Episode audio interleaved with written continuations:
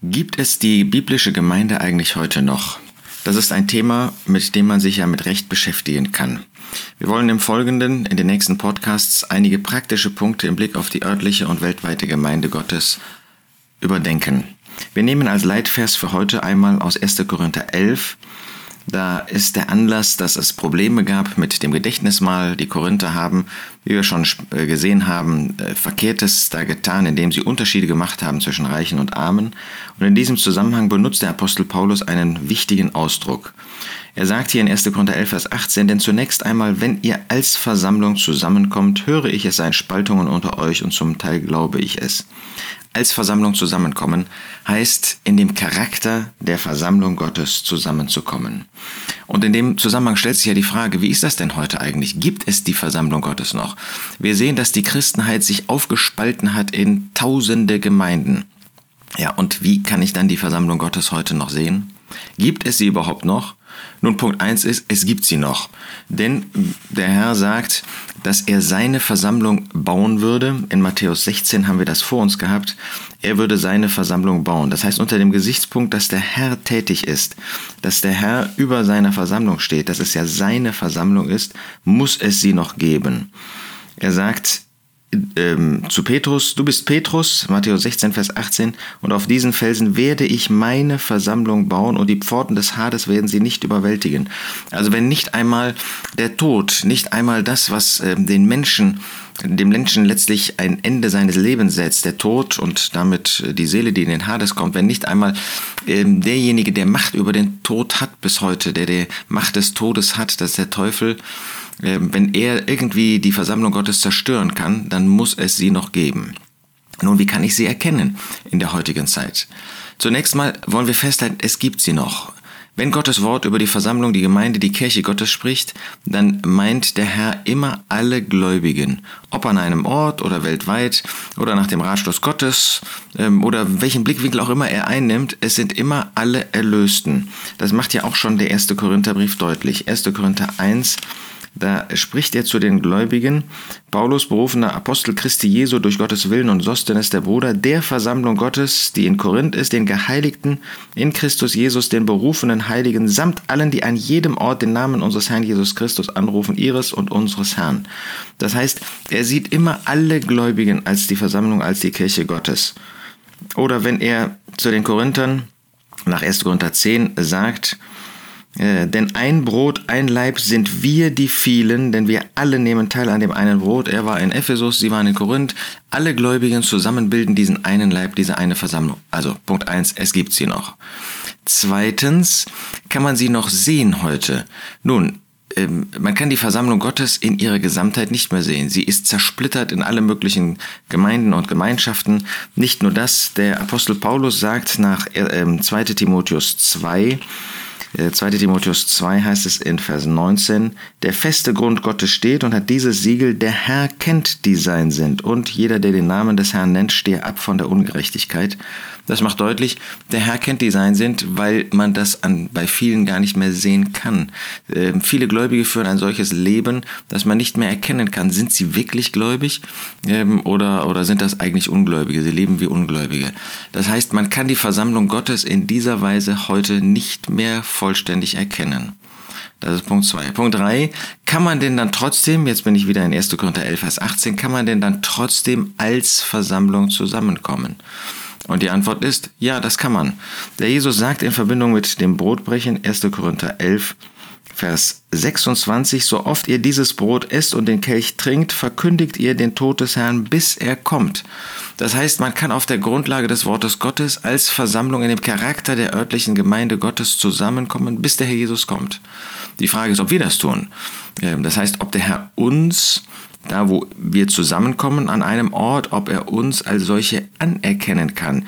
Äh, man kann ja das Brot brechen, man kann auch von dem Kelch trinken, aber damit ist man immer noch nicht als Versammlung zusammengekommen. Das heißt, wenn man die Charakterzüge dessen auch verwirklicht, was Gottes Wort sagt, da geht es nicht darum, dass ich sage, dass das so ist, sondern dass das auch ist, dass der Herr das so anerkennen kann. Aber er sagt, bis ich komme, bis er kommt, sagt der Apostel Paulus. Das heißt, das ist auch heute noch möglich.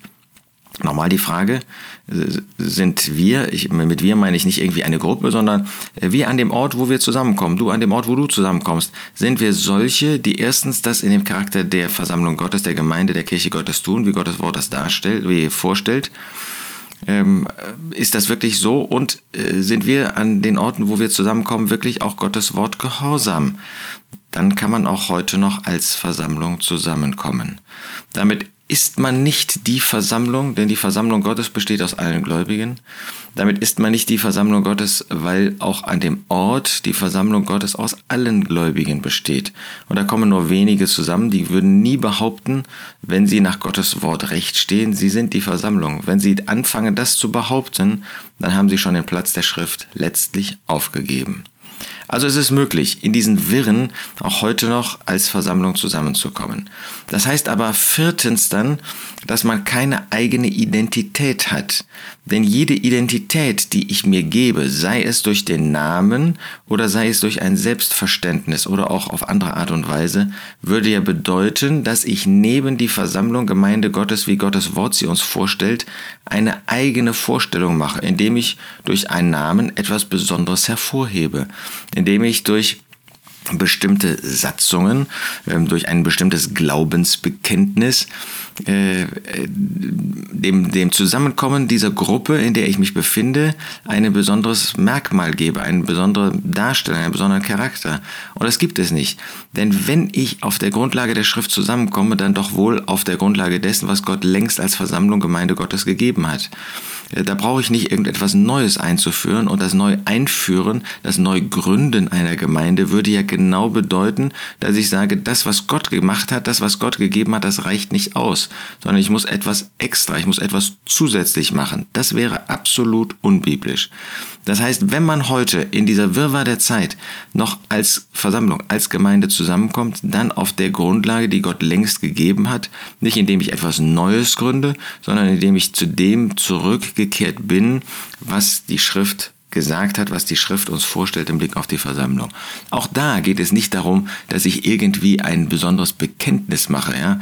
Ähm, ich möchte jetzt mal ähm, zurückgehen zu dem, was in der ähm, Anfangszeit gewesen ist. Das ist ein schönes Bekenntnis, aber es muss eben auch wahr sein. Ja, Back to the Roots heißt nicht, äh, dass äh, ich jetzt bestimme, was Back to the Roots heißt, sondern heißt, dass ich nach Gottes Wort ähm, mich auch messen lasse durch Gottes Wort, inwiefern das, was ich sage, auch wahr ist oder ob ich letztlich doch etwas Eigenes einführe, indem ich eigene Gedanken über die Verwirklichung der Versammlung Gottes am Ort dann auch einführe. Also es ist möglich, zusammenzukommen, aber nur auf der Grundlage, die es immer schon gegeben hat nach Gottes Wort. Das kann durchaus bedeuten, dass ich mich trennen muss von solchen, die das nicht tun. Der Apostel Paulus sagt zum Beispiel in 2 Timotheus 2, da geht es nicht direkt um Versammlungswahrheit, sondern da geht es darum, wie ich inmitten einer Christenheit, die den Charakter eines großen Hauses eingenommen hat, einer Christenheit, in der Gutes und Böses nebeneinander stehen, in der Gläubige und Ungläubige nebeneinander wohnen und alle behaupten, äh, wir sind Christen. Und da sagt der Apostel Paulus, da gibt es Gefäße, die sind zur Unehre. Das sind solche, die durch Sünde geprägt sind. Hier in diesem Fall lehrmäßig oder auch äh, moralische Sünde. Und dann sagt der Apostel, wenn nun jemand sich von diesen reinigt, wegwendet, absondert, so wird ein Gefäß zur Ehre sein, geheiligt, nützlich dem Hausherrn zu jedem guten Werk bereitet. Also das heißt, ich muss mich äh, von solchen wegwenden in der heutigen Christenheit. Das sind diejenigen, die sich Kirche Gottes nennen, die aber nicht nach Gottes Gedanken zusammenkommen, in denen Böses nach der Schrift geduldet wird. Dann muss ich mich von ihnen wegwenden. Aber es geht eben nicht darum, dass ich mich absondere. Ähm, ich kann mich von allen möglichen Richtigen auch absondern. Ich kann mich auch von Kindern Gottes absondern, was ich gar nicht tun soll. Sondern es geht darum, dass ich mich von dem Bösen absondere, wie Gottes Wort das sagt. Und dass ich mich mit denen verbinde, die den Herrn anrufen aus reinem Herzen. Das ist dann Vers 22. Wir sehen also, der Apostel Paulus und die neutestamentlichen Schreiber zeigen uns, dass wir auch in einer Zeit des Niedergangs, 2. Timotheus spricht davon, dass man in einer Zeit des Niedergangs nach Gottes Wort zusammenkommen kann. Wenn man das tut, dann bildet man nicht eine neue Gemeinde, eine neue Versammlung, eine neue Kirche, sondern man kommt auf der Grundlage zusammen, die Gottes Wort uns gezeigt hat. Man wird sich mit denen verbinden, die das auch schon tun, die das Gleiche im Herzen haben oder hatten, ähm, die auf dieser Grundlage schon zusammenkommen. Man wird sicherlich eben nicht etwas Eigenes bilden, ähm, denn man kann nicht eine Versammlung neben der Versammlung, eine Kirche neben der Kirche, eine Gemeinde neben der Gemeinde bilden, denn Gottes Wort zeigt uns, dass es die Versammlung Gottes, die Gemeinde Gottes längst gibt. Das heißt, ich werde niemals unabhängig von denen zusammenkommen, die nach der Schrift, auf der Grundlage der Schrift zusammenkommen. Und dann kann ich auch in dieser Wirr Verwirrung unserer Zeit, kann ich nach Gottes Gedanken zusammenkommen. Man muss sich immer daran messen, was Gottes Wort sagt. Immer dann, wenn ich auf Gottes Wort hingewiesen werde und sehe, dass da Korrekturbedarf ist und nicht bereit bin, das zu tun, höre ich früher oder später auf, nach Gottes Gedanken zusammenzukommen, als Versammlung, als Gemeinde diesen Charakter auf mich beziehen zu können. Aber es gibt diesen Weg und ich wünsche dir, dass du ähm, solche Gläubige suchst und findest, die genau auf dieser Grundlage zusammenkommen und dass du selbst dazu bereit bist und das dann auch tust.